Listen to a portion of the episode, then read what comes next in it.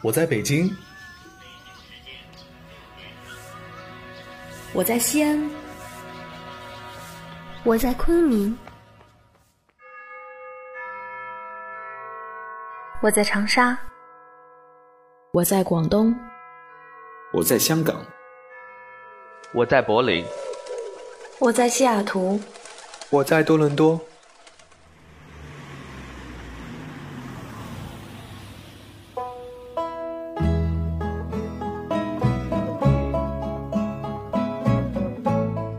们生活在不同的城市，我们来自不同的地方，我们从事不一样的工作，我们在不同的国家求学，我们隔着太平洋，我们横跨不同的时区。或许我们离你很近，或许我们离你很远，但我们在这里。为你读英语美文，为你读英语美文，为你读英语美文，为你读英语美文，为你读英语美文，为你读英语美文。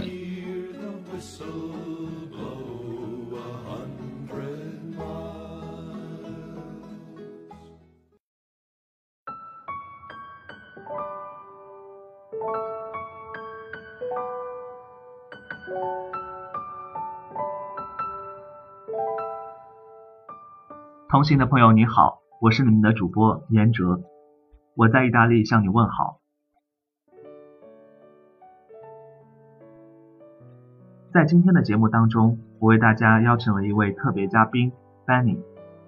Benny 他是我在柏林通过沙发客认识的一位朋友，他来自加拿大，现在在西班牙从事英语的教学工作。在与 Benny 相处的过程当中呢，我了解到 Benny 曾经深受抑郁症的困扰。也就是我们所说的 depression。在本期的节目当中，我们将与大家探讨抑郁症这个主题，以及抑郁症的一些症状，如何克服抑郁症，从抑郁症的困扰中走出来，积极的重新面对生活，重拾自己对生活的希望。在过去的四月一号，很多朋友都在悼念香港一位因抑郁症离世的明星张国荣。张国荣也是因为抑郁症的困扰而最终选择离开了这个世界。由此可见，了解抑郁症并有效的应对抑郁症，对我们来讲是多么的重要。在当今社会如此飞速发展的今天，我们的生活压力越来越大。那么在本期的节目当中，Benny 将与我们大家分享他自己与抑郁症的故事，以及他如何与抑郁症抗争，并最终重拾对生活的希望，投入到有意义的。生活工作当中。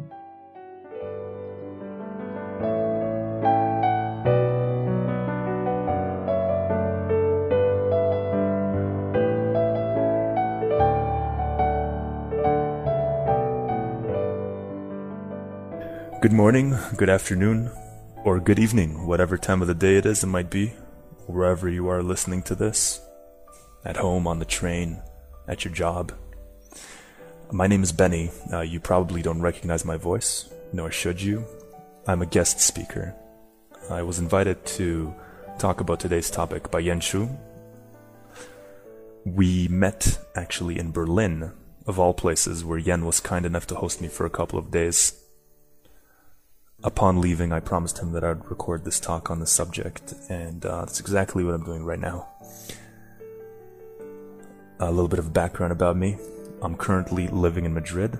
I'm 24 years old. I'm an English teacher over here, though it's not what I studied in school. I I was a, a business graduate back in Canada. So I'm Canadian, but uh, currently living in Madrid.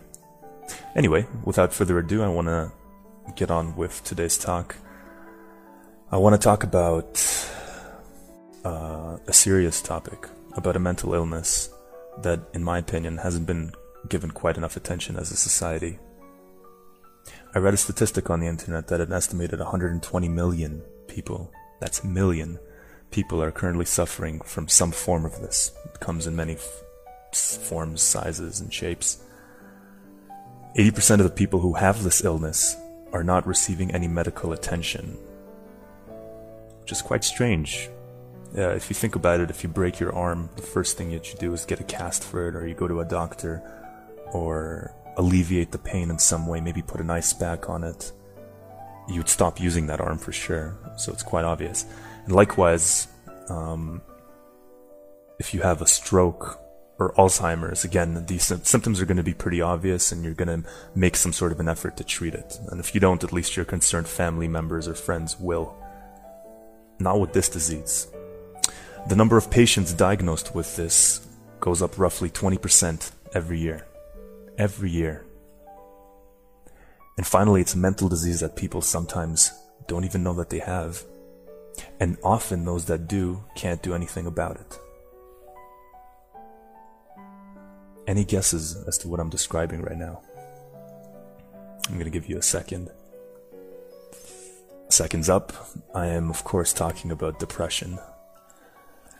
A couple of you may have already identified today's topic as I was describing the clues a second ago, while the rest of you are a little bit shocked to hear that something like depression affects over 100 million people. 80% of the people who have it have no idea and the number of people diagnosed goes up by 20% every year. It's quite serious.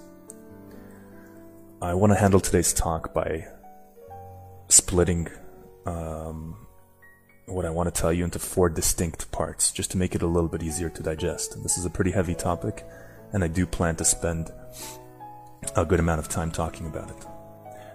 I want to clearly define what it is. That would be the first part. The second part, I want to address misconceptions about it. So things that people think depression is, but really depression isn't.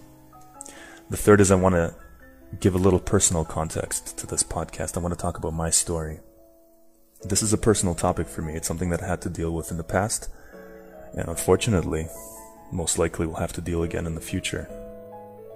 Depression is something that kind of latches onto you and uh, usually something that becomes a fundamental part of you that you have to learn to address rather than learn to completely cure.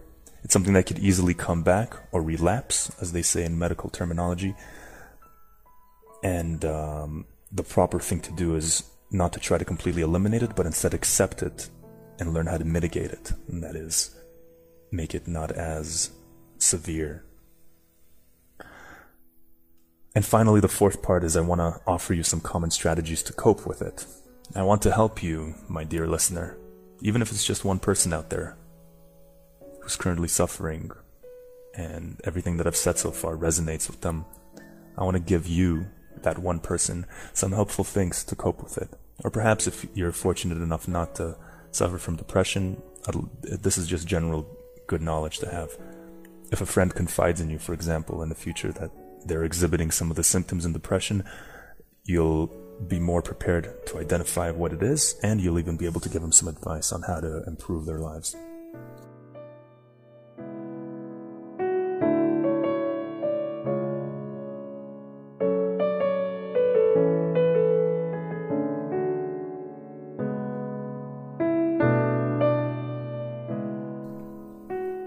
So let's start part one. What is depression? As I said before, many people who have it have absolutely no idea that they're depressed. For example, a famous American actor, Hugh Laurie. Not sure how many of you are into American media or American TV shows. Uh, Hugh Laurie was immortalized, meaning he was incredibly famous for performing as the main lead actor in the TV show House. He's an incredibly accomplished person, highly intelligent, and he said he realized he had severe clinical depression after seeing two cars collide and explode in front of him, which caused him to be neither excited nor frightened, but bored.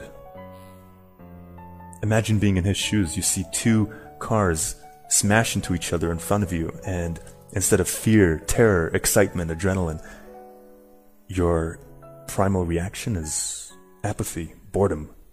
That's exactly what depression is. It's one of those silent killers. And by that I mean there's so much misinformation and ignorance about it, and so many people end up living with it and have no idea that they're affected by it, sometimes even for the majority of their lives, that um, it ends up slowly eating away at you like a silent killer, a virus that slowly but surely takes over your life and makes you miserable, decreases your quality of life sometimes even drives people to suicide. The most unfortunate aspect of it. Uh, let me give you some clear symptoms of what depression is. It, as I said before, it comes in many forms, variations, and severities, but they do share some common overall threads. You probably have depression if you identify with any of the following symptoms. Feelings of disparity are common, hopelessness, apathy, emotional numbness, as in the case of Hugh Laurie. Emotional numbness, he saw two cars collide in front of him and reacted with boredom. Loneliness, lethargy, which means low energy, mood swings, a loss of motivation, and a loss of pleasure in hobbies, food, or even sex. Things that you found ordinarily exciting or interesting or captivated your attention before all of a sudden become banal, become ordinary, or you even have to force yourself to do it. You derive no pleasure for it. Things, exceptional things, become unexceptional. The tricky thing about the symptoms that I just described to you is that they vary wildly depending on the person, making diagnosis especially hard. If you fit any of these uh, categories, I urge you to keep listening. I'll provide you some actionable solutions towards the end. Uh, depression uh, can definitely be hereditary, meaning you inherit it from your parents, or it can sprout out on your own. Many people, depressed people, have one or two parents that they can clearly identify has been through it or is currently going through it at some point in their lives, meaning it'd be genetically passed down to the kid. Sometimes depression stems completely out of nowhere. You don't necessarily need to go through a traumatic incident or anything like that.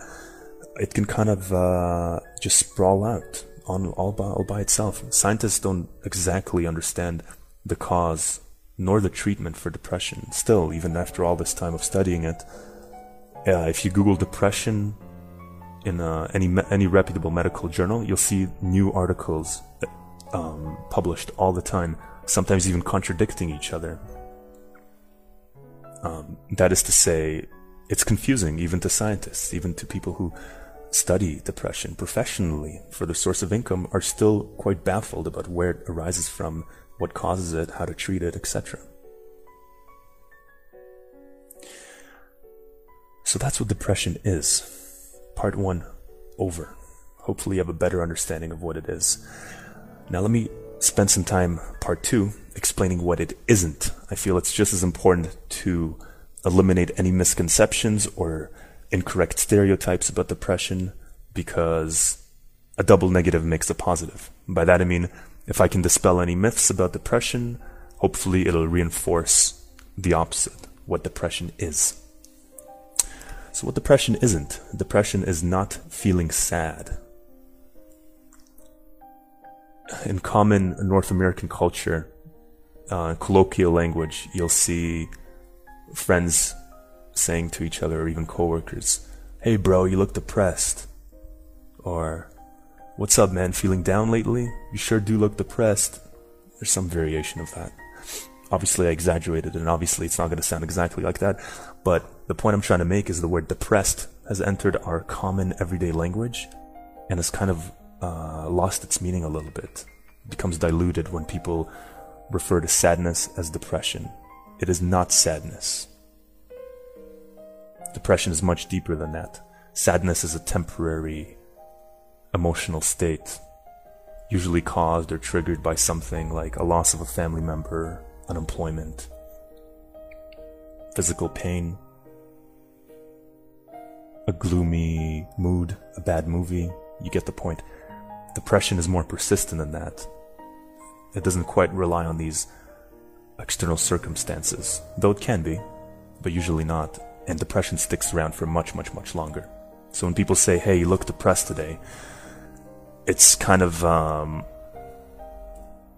it's, it's off base. It's not it's not true to the real meaning of the word. To say someone looks depressed on a particular day is a slap in the face for what depression really is.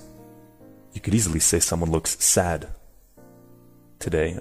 It would make perfect sense. Sadness, much like anger and happiness, and being excited, being amused, being disgruntled, being pensive are all temporary states, are all temporary emotional states, but depression is much, much deeper than that. So that's one common misconception. Depression also isn't visible. Many times people who are depressed are internally vacuous, they're barren, but they present an outwardly appearance of being normal or happy. They could be at the top of their school, have a fantastic relationship with their parents, have a loving partner, boyfriend, girlfriend, whatever, even have a child or two. They may play sports, go hang out with their friends on the weekends, and yet they may be completely clogged up inside, feeling empty, hopeless, with no motivation for the future. Many people who face depression and are able to overcome it, uh, some public speakers have actually talked about this.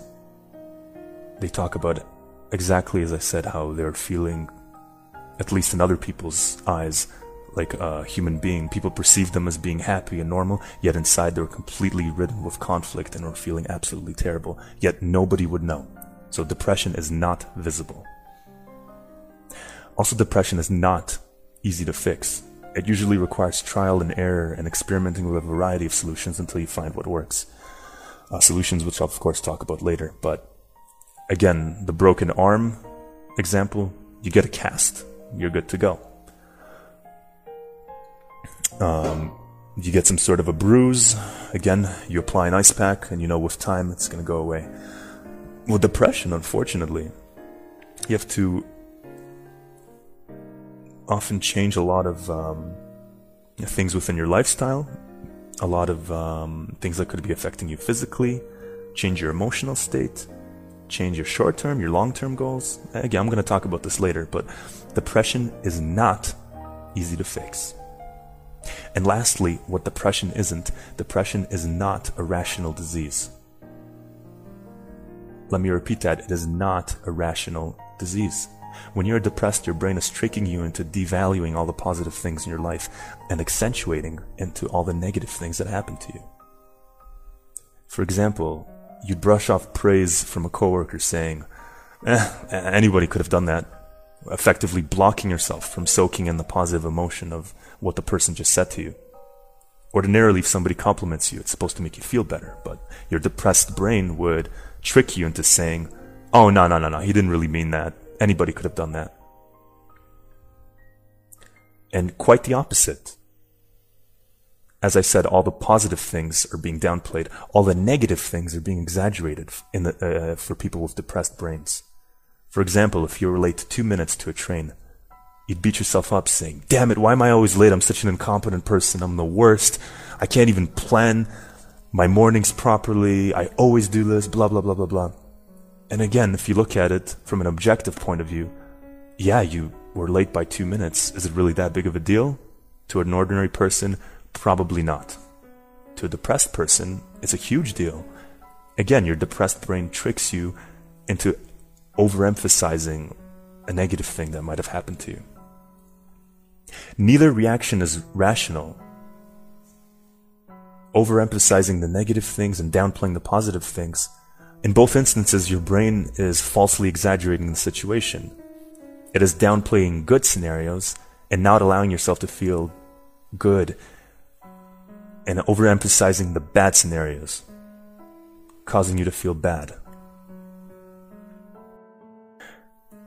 I feel this is a good time to move on to the third part, where I'm going to talk a little bit about my personal story.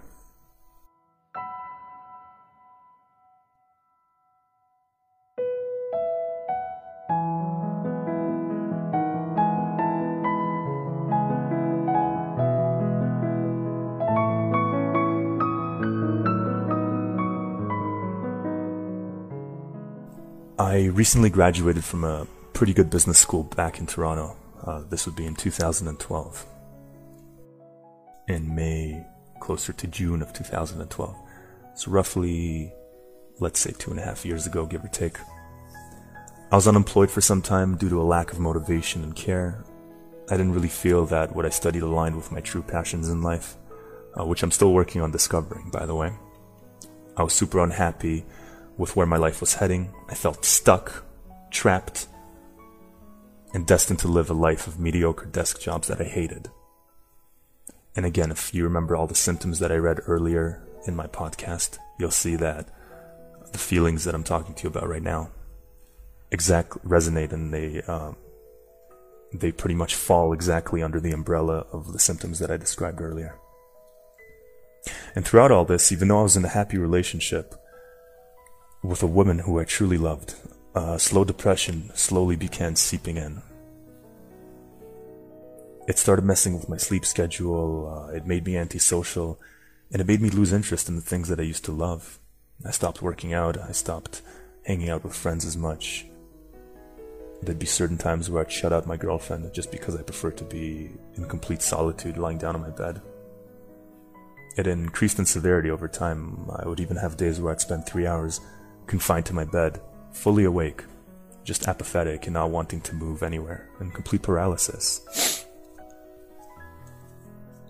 Uh, I remember going to the grocery store, for example, going inside, doing my grocery shopping, coming outside, loading up the car, and then sitting there just for an hour, completely unable to move. Not, I wasn't physically paralyzed. There weren't three other guys in the car holding me down, strapping me to the car seat. But I just did not want to move or do anything. My brain was inhibiting my ability to start the car. My brain was not allowing me to do anything else. I just felt useless and apathetic. And that's kind of my inspiration for doing today's talk. I was in a really, really bad place.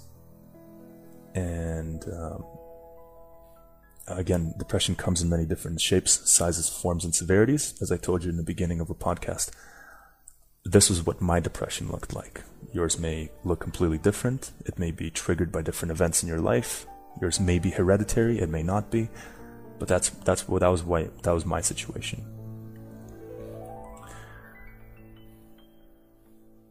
Um, um, this is probably a good time for me to talk about the fourth category. The fourth thing I wanted to talk to you about today, perhaps the most important, is how to get out of it, how to get out of depression. I'm going to actually split this category into three subcategories. I'm going to split how to treat depression into three subcategories. So remember, we're on the fourth category of the main talk, but I want to split treatment into three subcategories. Uh, and they are also in chronological order. Meaning you should try category first, then category second, and only then category three. The first category is short term things, meaning things you can, can go and do immediately. Uh, the second are things in the long term, and the third is professional involvement. Again, we're going to start with short term, then long term, then professional. So, category one short term. What can you do right now if you feel like you're suffering from depression, or feel like a friend or family member is, and you want to help them? What can you do at this immediate moment to improve yourself? The first is vitamin D. Vitamin D. Um, go out there and get yourself some vitamin D. Or sun exposure if you happen to live in a place with a lot of sun, um, or if you're confined to a desk job where most of your hours are spent either being inside your house, inside your car, or inside the office, and you don't really have a chance to go out and see the sun. Whenever you have a lunch break or smoke break, whatever it may be, try to get some sun. An amazing natural source of vitamin D. Vitamin D deficiency has been clearly scientifically linked as one of the causes of depression. As in fact, if you walk into any store in uh, Nordic countries like Finland or Iceland, where they get a very limited amount of sunlight every day, you'll see vitamin D supplements right out front and center as you enter the store. Because a lot of people are forced to supplement in those countries. Uh, vitamin D levels are essential, not just to treat depression, but uh, for a variety, for a host of other things. So that's one thing that you can do. Try to monitor your sun exposure or vitamin D levels. The second is, I mean, I'm putting it under the short term for a reason. It's something that you can do, but it's something that does require effort. Is exercise and eat well. I may have oversimplified these things a little bit. As I said, exercise is a long term commitment, and eating well requires a lot of time in preparation, grocery shopping, money, etc. But it is something that you can do, even within this week. Even if you treat yourself to some healthier food or go to go on, uh, I don't know, three 20 minute runs this week, I guarantee you it'll do your body some good. Whether you're depressed or not, these are just things things you should be doing ordinarily. But exercise is another one of those things that has been scientifically linked. And by that I mean a, la- a lack of exercise as to causing depression. Exercise gives you natural endorphins. Uh, these are that's science talk for essentially these things in your body that fire off and just make you feel good naturally. And eating well, I mean, I'm not going to talk about the benefits of eating well. That's something that could be reserved for an entirely different podcast. But needless to say, your body is a natural element. It responds to all the things you put inside it by equally giving what uh, give, by giving an equivalent amount out. So whatever goes in comes out. Treat your body well, and your body will treat you well.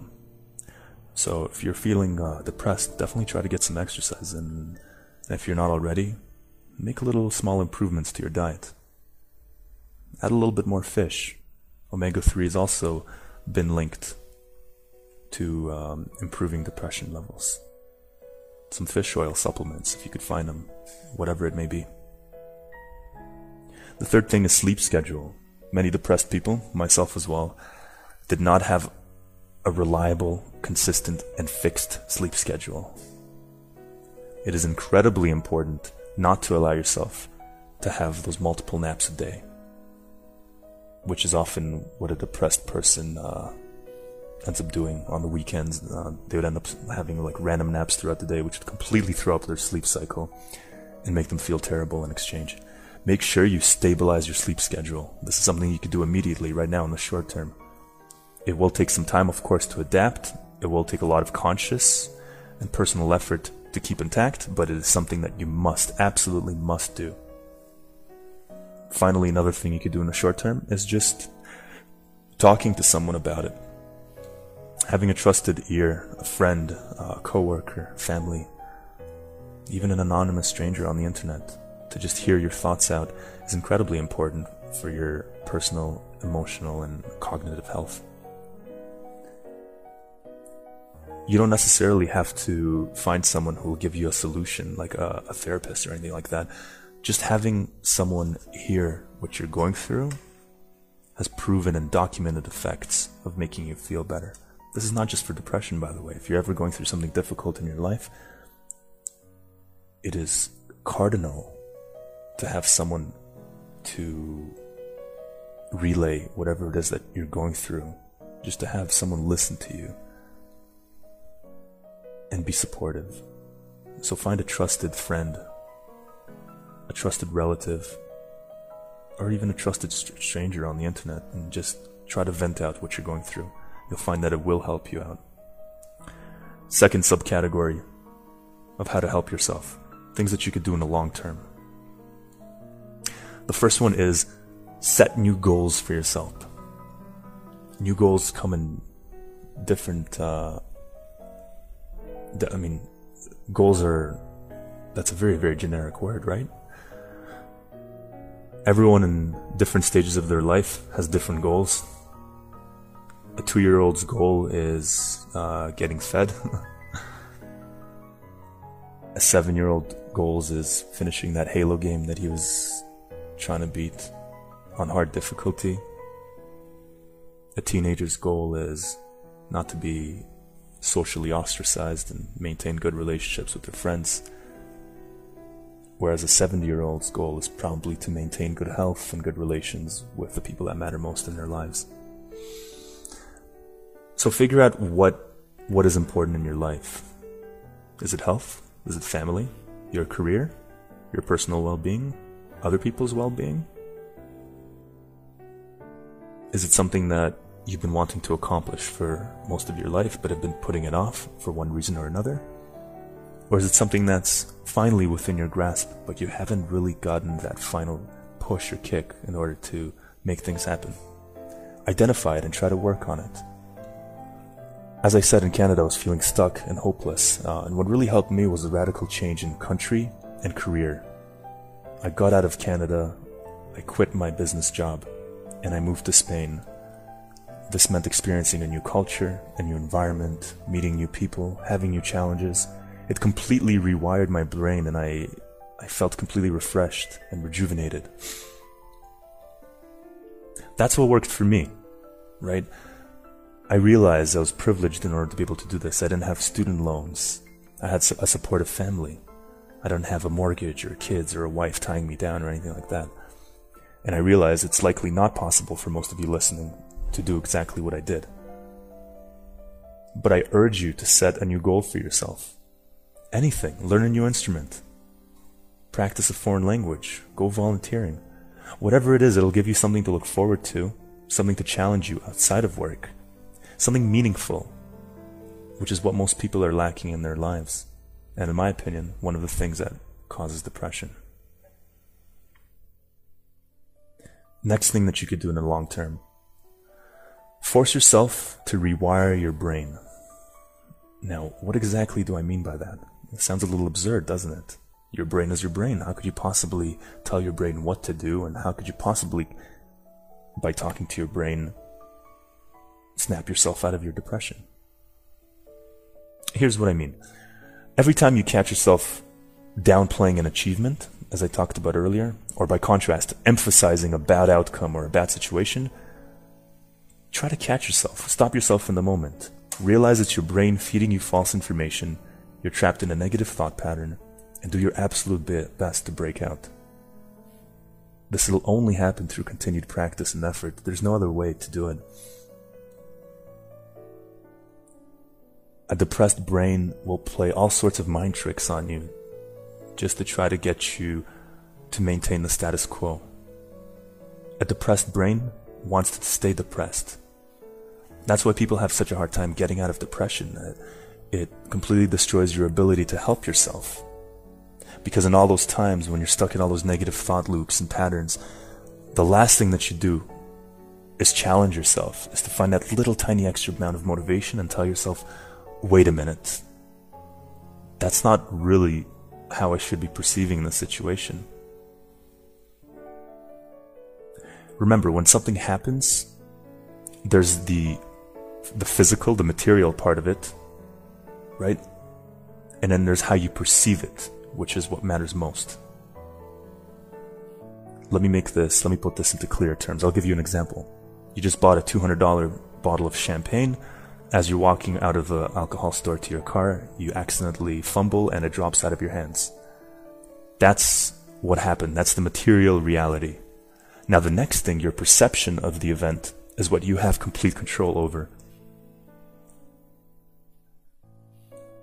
You could go crazy and hate yourself and call yourself an idiot, always fumbling with things. Why am I so clumsy? I'm the worst person in the world. I just wasted $200. I'm such a piece of crap, etc., etc., etc. Or you can laugh it off and say, well, it was probably better that I didn't have that extra bottle of wine in my house anyway. two completely different perceptions, two completely identical situations, yet one of them will be much, much better for your mental health. This is, of course, a very trivial, very silly, silly example, and uh, and does not compare in any magnitude whatsoever to what you're probably going through in your life. Yet, I just wanted to illustrate the point that the second part of reality, the perceptive part, is completely within your control. And if you really want to combat your depression over the long term, you must learn to deal with the perceptive part of reality. It's challenging. It'll take a lot of work but I believe in you. You have to, you have to be, and even if you're not depressed, this is something that you should be practicing anyway. Positivity, even though you don't think it is, is most definitely a learned skill. You rewire your brain over time by forcing yourself to feel auras of gratitude and happiness rather than disparity when something unfortunate happens. Finally, another thing you could do in the long term is keep a journal of your emotions. Try to log how you feel every single day. Uh, let's call it a personal depression diary. Start up your PPD, your personal depression diary, and make a note of how often you put yourself down or how often you downplay a positive experience. Write these things down at the end of the day, or even in the middle of the day, or even first thing in the morning. Try to get a cumulative tally or a cumulative summary of what it is that's floating around in your brain, good and bad. See if you're making any progress week by week. Uh, sometimes seeing things objectively on paper gives you tremendous insight about what's happening in your life, and it can facilitate that necessary change that you needed. Many times, people who are behaving badly are oblivious to their action until they actually have somebody else come in and tell them that they were wrong for doing what they did. I know it's true in my situation, and it's probably true for you as well. Likewise, depression, which is such an incredibly subjective experience, a turmoil that happens within one's head that nobody outside of that person would have any idea that it was happening, is something that you can make more objective by keeping your personal depression diary, your PDD. Go ahead, fire up a notebook and get it started. Because I promise the benefits are incredible. Journaling is something, again, I could talk about in a, po- in a separate podcast, but I'm going to leave it at that. Finally, category three for treatment, and I left it last on purpose. Remember, try the short term things first, then the long term, and finally, you're going to resort to category three of treatment, which is professional involvement. Professional involvement is necessary for some people, but only after they've exhausted all the other possible options. It's incredibly important to monitor your vitamin D levels, to try to rewire your brain, fix your sleep schedule, talk to someone about it before you rely on professional involvement. Why? Money, first of all, professional involvement. I mean, it's in the word itself. Professional, professional. You have to pay professionals, often a lot, depending on which country you live in. Things that are expensive are things that we want to avoid, right? Right. Uh, another reason why professional involvement is often not the way you want to go is that uh, think of it as almost like a last measure. A good motto or good mantra for living life is to try to be able to fix your own mistakes, try to be able to learn from yourself.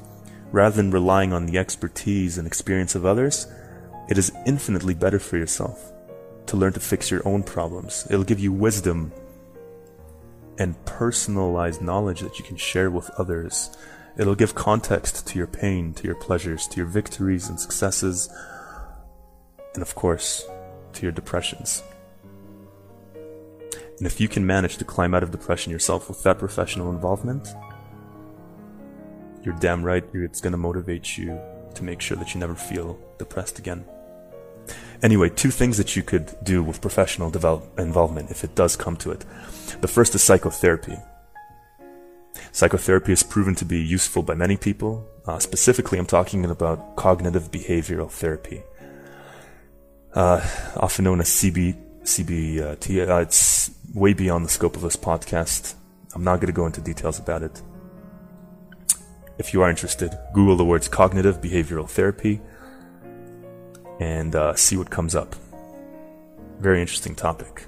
It basically has another person, a trained professional counselor, help you rewire your brain, talk you out of your negative thought patterns, teach you to challenge yourself whenever you make yourself feel worse. There's many books written on the subjects. I suggest Feeling Good. Um, on lots of online resources, but of course, a trained professional is uh, definitely the way to go if you are seeking professional involvement. And the second thing is antidepressants. Notice how I'm leaving this to the very, very, very, very end of this podcast for a good reason.